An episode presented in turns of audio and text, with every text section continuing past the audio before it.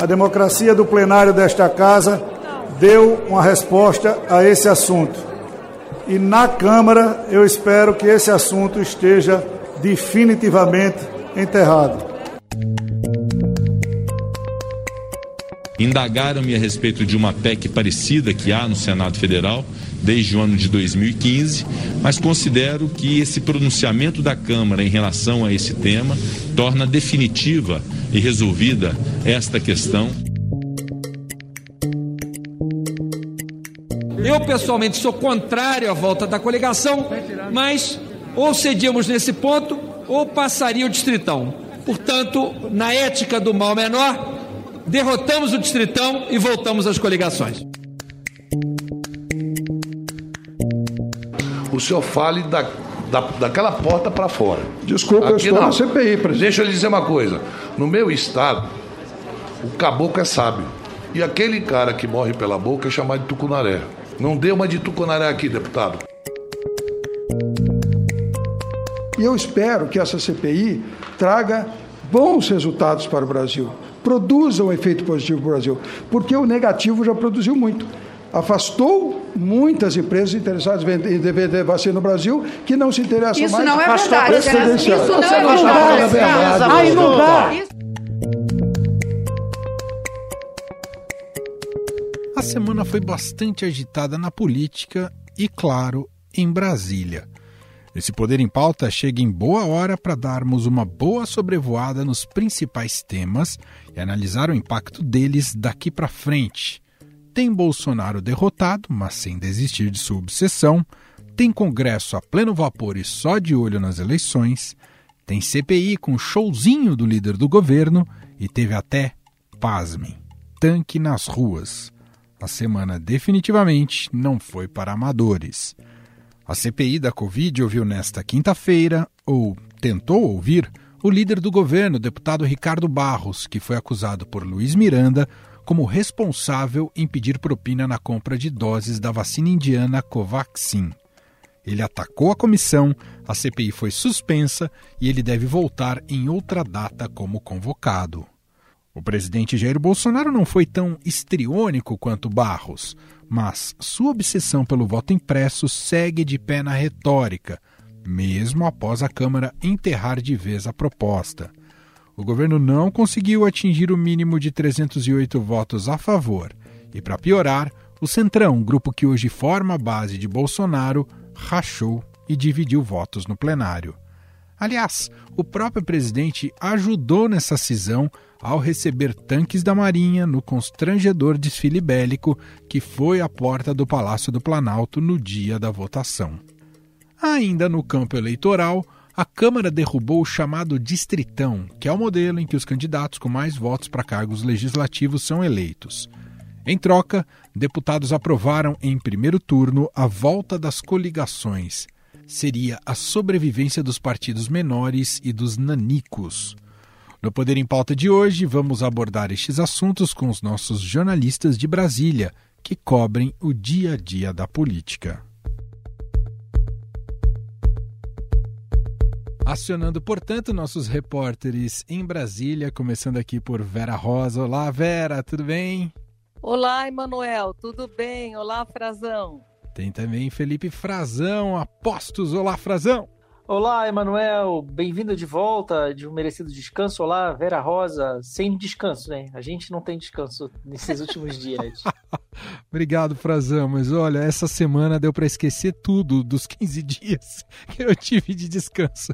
Na sério, foi uma semana bastante intensa aí na cobertura política, né?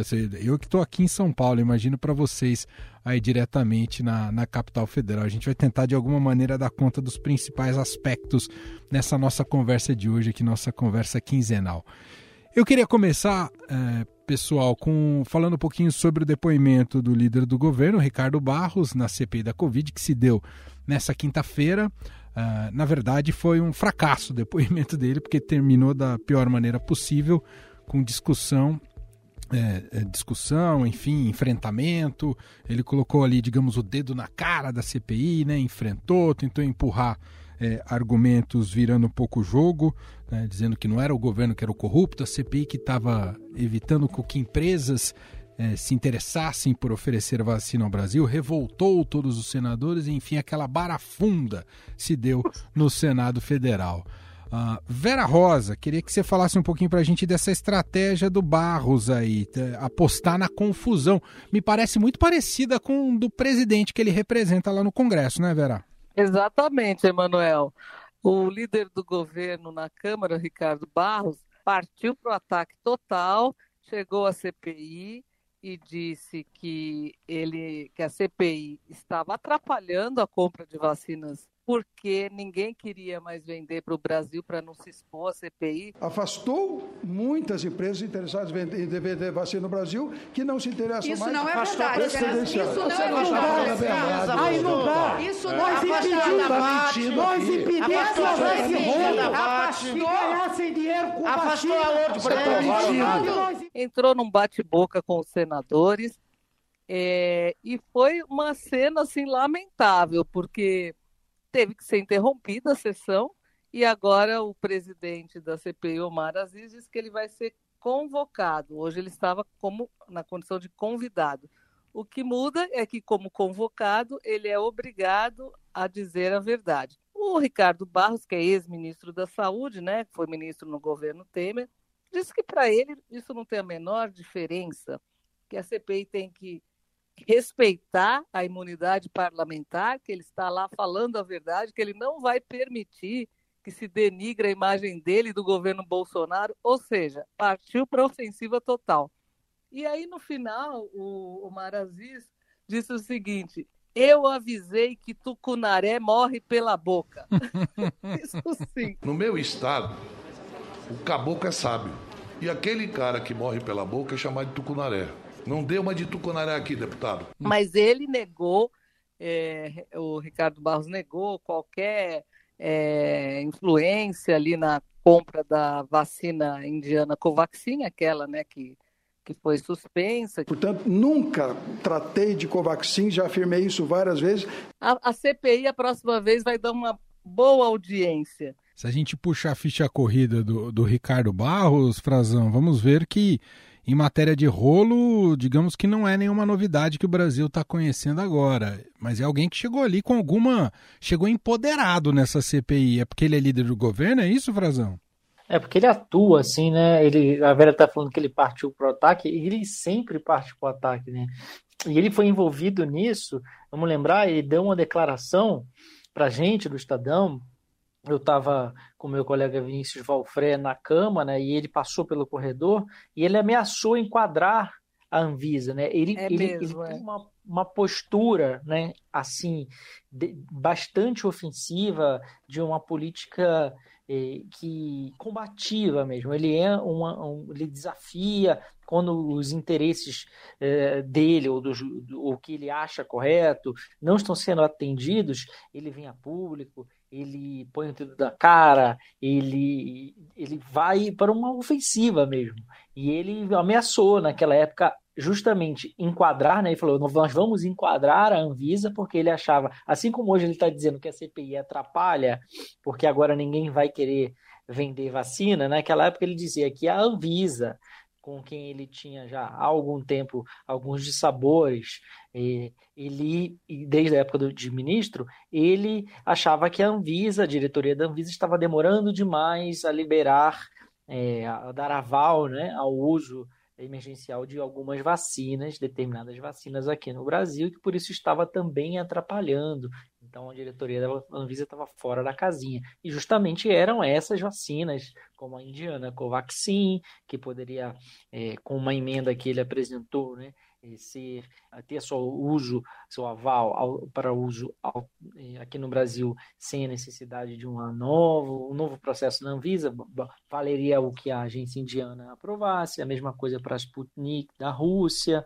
e tem essa outra vacina CanSino também, que chegou a se é, negociar aqui no Brasil, essas três principalmente, que todas três é, ainda estão sem uso aqui no Brasil, né? inclusive com, no caso da Rússia, com contratos sendo cancelados por alguns governos estaduais. Bom, vamos aguardar o próximo então depoimento do Ricardo Barros, ver como é que ele vai se comportar e como é que vai se comportar também os senadores ali da CPI da Covid, que vão fazer até uma consulta ali ao Supremo Tribunal Federal sobre como podem agir em caso de mentiras uh, do líder do governo, Ricardo Barros. Como a gente tem muito assunto pela frente, a gente fecha o nosso primeiro bloco aqui do Poder em Pauta uh, sobre CPI e vamos entrar agora num assunto importantíssimo, né, que movimentou muito não só os debates públicos, mas também os bastidores políticos nessa semana em Brasília, e eu me refiro diretamente ali ao Congresso Nacional, que fez, digamos, passar uma espécie de boiada ali com vários itens de uma suposta reforma eleitoral, enfim, dê o nome que você quiser dar, mas estão querendo mudar as regras do jogo eleitoral já para 2022. Eu dei a missão aqui para o Felipe Frazão tentar explicar em linhas gerais para a gente o que está acontecendo ali na dinâmica do Congresso, que tirou o distritão, aprovou a volta das coligações, que tipo de acordo tem sido costurado para que haja esses consensos que podem é, constranger a sociedade, mas aparentemente ali na Câmara está tudo resolvido, não é, ô Frazão? É, houve um acordo final, né, Manuel? Mais ou menos assim, para a gente entender. Primeiro, o Congresso poderia ter que instituir, talvez, uma comissão permanente, comissão das fixas de reforma política, porque a cada ano pré-eleitoral tem uma reforma política. Né? Eu estou aqui em Brasília desde 2015, cobrindo é, o Congresso com bastante atenção, e houve em 2015, houve em 2017, houve agora mais uma, uma robusta, né? Está sendo feita pelo, por um grupo ligado ao Arthur Lira, um grupo de deputados que a quem ele entregou essa tarefa de mudar a legislação eleitoral e partidária.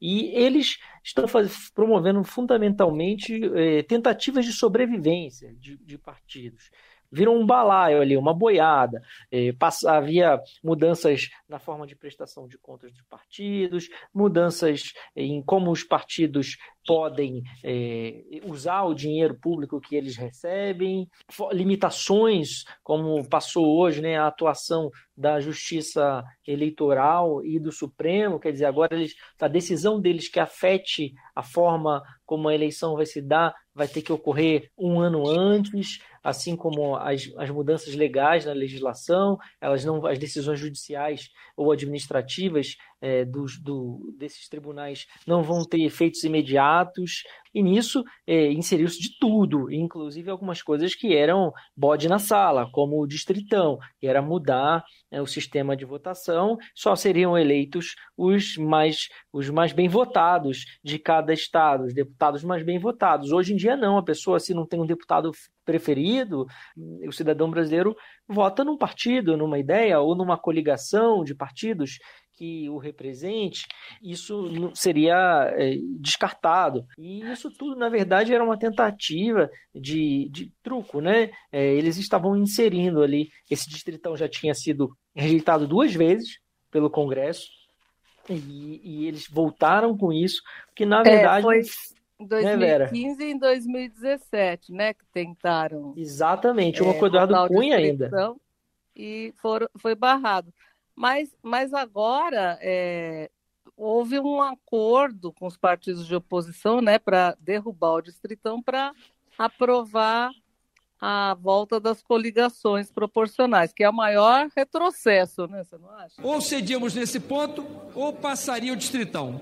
Portanto, na ética do mal menor, derrotamos o Distritão e voltamos às coligações. É, é sim, porque eles é, acabam é, que podem de novo se coligar, né? Até a eleição do ano passado, é, ela foi a primeira que não tinha mais possibilidade de coligação, mas eles precisariam ter muito mais densidade social, porque passariam a depender apenas da contribuição dos seus filiados. Não receberiam mais dinheiro público é, que, do fundo partidário. Então, todo mundo se assustou demais. E isso valeria pela primeira vez agora numa eleição nacional em 2022. Uhum. Isso foi instituído. É. E, e, só para acrescentar, né, Frazão, isso foi instituído como uma maneira de combater a fragmentação partidária. Né, Exatamente. No, no Congresso é. Nacional e melhorar essa, essa representação, né, que os partidos pudessem ter, digamos, uma, uma agenda eh, melhor né, perante a, aos eleitores, né? E Por, diga, porque esse, essa coligação, não, que eu tava, é, que a gente escuta muito a leitura política, né? Que é uma é um, um grande retrocesso voltar a retomar, é, voltar à coligação proporcional, porque essas coligações a gente sabe que elas são formadas só ali em época de eleição, como o Frazão falou, para que os partidos é, sobrevivam ali, né, e é, tenham acesso a tempo de televisão, de rádio, acesso a, a recursos públicos. Acabou a eleição, se desfaz essa coligação, uma coisa casuística mesmo, né? Essa reforma aprovada pela Câmara não vai impedir os partidos eh, de continuarem se proliferando. Assim, hoje temos 33 partidos, né? Ao invés de impedir isso, não. A volta das coligações permite que se mantenha um grande número de partidos em funcionamento, uhum. mesmo sem tendo uma, uma representação, uma atuação no Congresso. É isso, eu acho que esse é o principal ponto, que eu acho que é uma maneira importante da gente fechar essa reflexão aqui. Apesar de ter o segundo turno, houve um certo acordo e consenso na Câmara, mas agora toda a pressão se transfere ali para o Pacheco e para o Senado para saber se eles vão ser, é, digamos, abertos a todas essas mudanças ou vão freá-las ali no Senado Federal. Lembrando também que a coligação abre também espaço para o tal efeito tiririca e é o tipo de modo de voto no, no, legislativo que menos protege o voto do eleitor. Então, se tem um sistema que tira a autonomia do voto, do seu voto que está nos ouvindo, é esse de coligação. Bom, assim fechamos esse segundo bloco aqui do nosso Poder em Pauta com Felipe Frazão, Vera Rosa, os dois estão em Brasília e batendo esse papo aqui com a gente, nosso encontro quinzenal. E vamos entrar um pouco agora na relação do legislativo com o executivo com o presidente Jair Bolsonaro, que colheu derrotas importantes ao longo da semana, mas a principal delas, sem dúvida nenhuma, foi o voto impresso enterrado ali na Câmara dos Deputados. Vera Rosa, e aqui tem dois aspectos. Um é a maneira como se comportou a Câmara, é, não passou o voto impresso, mas teve mais votos favoráveis do que contrários. É importante se registrar isso. E o outro aspecto que é o Bolsonaro não aceitou a derrota como havia prometido Arthur Lira. Vera. Exatamente. Essa votação muito esperada foi na terça-feira, né, no dia em que houve aquele desfile de blindados aqui na, na Praça dos Três Poderes, né, que foi interpretado como uma ameaça, embora Exército, Marinha Aeronáutica dizendo que não, que isso já estava programada essa operação, mas foi no mesmo dia, né? É, foi, foi pela manhã, a votação foi à noite, mas enfim, é, e, e, foi um fiasco, né, Manuel? Porque os blindados ali, uma coisa, pouquíssima gente ali assistindo, pouquíssimos é, tanques, não são bem tanques, né, Frazão? São blindados, mas enfim, a gente chama de tanques. É, é... popularmente é tanque, é blindado, o tanque é o é blindado é de ataque, né, o carro de combate, mas tem é. outros tipos também, né? É. E naquele dia, à noite, a Câmara derrubou a proposta de emenda constitucional que estabelece o voto impresso. A proposta de emenda à Constituição foi rejeitada. É, realmente, como você disse, teve mais votos ali do que os próprios líderes imaginavam, mas e o governo até comemorou isso, né? Porque hoje, por exemplo, até o presidente Bolsonaro disse: é, ganharam, mas não levaram.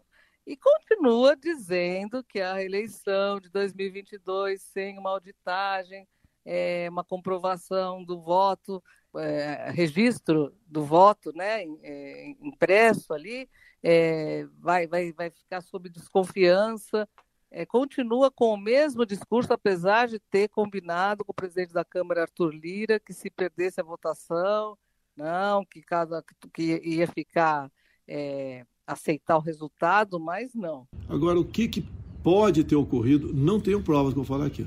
Não tenho prova, deixe bem claro, mas eu não furto do meu direito de opinar. E o próprio Arthur Lira, segundo a nossa apuração, ele atuou ali para que ligou ali para alguns líderes e pediu voto contra, viu? É, apesar de ser aliado, o centrão ali se dividiu.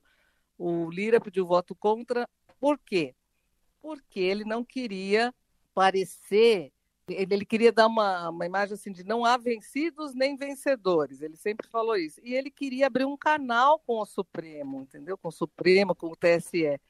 Se o voto impresso ganhasse, estava enterrada essa possibilidade, né? Não, não teria. Ele acha, o Lira, ainda que é possível restabelecer ali o diálogo entre os poderes. Mas para isso o voto impresso precisava perder, né? Aquela votação precisava ser. De... O governo precisava perder. O presidente tinha se comprometido a não acirrar mais os ânimos. Mas não, continua na mesma toada. A gente acha que isso é uma estratégia de campanha para dizer que é vítima do sistema, construir uma narrativa caso ele venha a perder a eleição de 2022, né?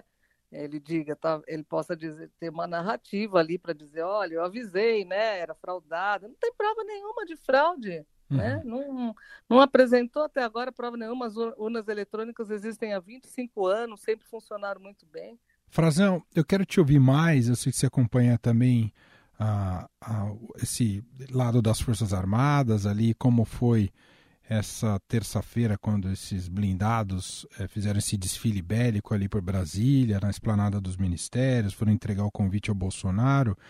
Quero te ouvir mais essa, esses bastidores do meio militar, né, esse constrangimento militar, enquanto o presidente continua, como destacou a Vera, continua com a retórica de que o exército está tá do lado dele como se o exército fosse uma força política. Acho que isso confunde muito traz um clima de tensão para o país e de tensionamento para, para a estabilidade democrática no país. Na terça-feira, me parece daqueles dias que podem entrar para livros de história e eu não vivi os anos 70, mas muitas pessoas me disseram que lembrou em certos momentos como se, como se o Brasil voltasse aos anos 70, aos anos da ditadura por aqui, Frazão. A imagem, sobretudo, né, Manuel, daqui, da, do que a gente vê nos livros ou vê nos registros históricos, né, do, dos, do aparato militar aqui em Brasília, circulando.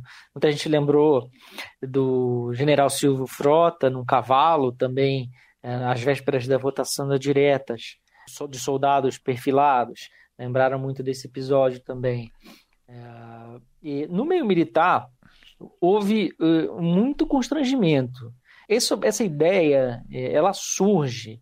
É, eu conversei com algumas pessoas que estão diretamente envolvidas nessa operação. É, existe uma operação que se chama Formosa, e é Formosa porque ela é feita em Formosa, Goiás, que é uma cidade aqui próxima do Distrito Federal, e ela existe há muito tempo, é um campo de treinamento do Exército que é emprestado há vários anos para a Marinha do Brasil. Para a Marinha, para os fuzileiros navais que atuam em terra né, da Marinha, apesar de serem da Marinha, os fuzileiros navais fazendo treinamento de tiro real. É uma área muito grande, a Marinha não dispõe de, de outro espaço para isso e faz aqui em Brasília desde o fim dos anos 80. E sempre houve anualmente, isso faz parte do calendário, já estava agendado. Pelo que eu apurei, o comandante da Marinha, que é o, o, o almirante Almir Garnier, que tem a, a mulher é, e o filho também em cargos é, no governo, e, e ele estava há muito tempo já empregado no, no, governo federal em cargos de gabinete, não mais no comando da tropa. Ele passou é, os últimos anos, os últimos governos no Ministério da Defesa, sempre assessorando os ministros em cargos muito relevantes, era secretário-geral do Ministério da Defesa até recentemente. Ele quis fazer um aceno é, propôs ao ministro Braga Neto, e isso foi levado ao presidente, o presidente, claro, adorou, né? porque é, essa, sempre há um dia nessa operação de treinamento para convidados, para autoridades irem lá ver, e vai ser na próxima segunda-feira, dia 16. E eles quiseram fazer isso com Bolsonaro para melhorar a interlocução da Marinha, que estava perdendo um pouco de espaço também, estava temendo perder verbas, possivelmente no orçamento do ano que vem, é, e o, porque o Ministério da Defesa está muito verde-oliva, a Marinha estava reclamando disso. A gente fez uma matéria no Estadão mostrando essa situação. E ele fez esse aceno é, para o presidente, só que ele não combinou com os outros. e ficou um pouco. começou a sofrer bastante crítica, Emanuel. Eu conversei com o general, o general Paulo Chagas, que já está na reserva e pode falar abertamente, ele falou que isso é uma situação ridícula. Que ele falou assim: resta, foi um tiro no pé do Bolsonaro, resta saber se foi um tiro no pé dado pelo próprio ou por algum iluminado. Ele falou assim: ó, o iluminado seria o comandante da Marinha, no caso, né? E mostrou, eh, apesar desse constrangimento, houve uma mobilização, e o que, ele, que eles fizeram foi desviar esse treinamento para um, fim político, que foi fazer uma exibição, um aceno do poderio eh, da Marinha, da, das suas capacidades, né, com seus blindados, eh, do lado do Congresso, e casou, calhou que foi justamente na votação do voto impresso, que já era para estar tá votado né, naquela altura, mas como foi sendo adiado, é, a pedido do governo, adiado e levado para o plenário pelo Arthur Lira, isso acabou caindo no mesmo dia e a operação para manter o, o Bolsonaro é, determinou manter, né, que, que, se mantivesse essa, essa operação e que se realizasse na terça-feira, como é, foi feito na terça-feira passada, apesar é, de, de, muito constrangimento. É, por causar, porque foi, é, de fato, é, soou como uma intimidação ao Congresso. E o Congresso deu a, a resposta. Essa operação ela joga de novo as Forças Armadas numa situação de, de estar sendo manobrada pelo presidente. Né? Como o presidente voltou a, dizer, a, a, ser instrumentalizada politicamente. Né? Tanto que hoje o presidente, numa formatura da FAB, da Força Aérea Brasileira, e é, de brigadeiros da FAB, né, e de generais de exército, diz que ele tem, as Forças Armadas dão apoio total ao seu presidente e ele vai é, a, a, uma formatura do exército é, nessa quinta-feira e no sábado vai de novo para mais um evento é, é, na formação da Academia Militar das Agulhas Negras, lá em, Resende, no Rio né? de Janeiro. Aí, de novo, com o comandante do Exército, com o ministro Braga Neto, fazer o que ele sempre fez, a vida política dele toda, desde que era vereador e deputado federal, que é visitar quartel. É uma agenda, o presidente está com uma agenda de campanha, né? É, é motociata, passeata de moto e visita quartel. É o que ele mais tem feito e vai continuar fazendo. Essa foi um pouco, esse foi um pouco do resumo agitado dessa semana na política brasileira. Ainda tem muito para muitos desdobramentos que vamos acompanhar a partir da semana que vem também, né? E principalmente esse da reforma, os novos passos do Bolsonaro, mas também a reforma eleitoral que terá segundo turno na Câmara e depois vai ao Senado. Vamos acompanhar tudo.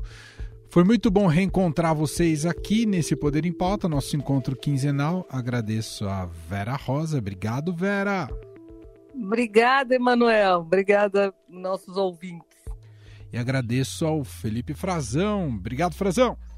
E o prazer é meu. Obrigado pela audiência de todos. Um abraço. E o, o Frazão que, é, antes da gente começar a gravação, lembra uma coisa importante até para a gente comunicar a nossa audiência. A gente deixa para gravar esse podcast para que ele fique o mais quente possível. Então a gente está aqui na noite desta quinta-feira gravando esse bate-papo para depois chegar aí na sua sexta-feira o mais quentinho possível. É isso, é bom frisar isso também. Obrigado por ter lembrado isso, Frazão. Um abraço para vocês, gente. Até a próxima. Um abração, Emanuel. Até a próxima. Tchau, tchau. Valeu. Tchau.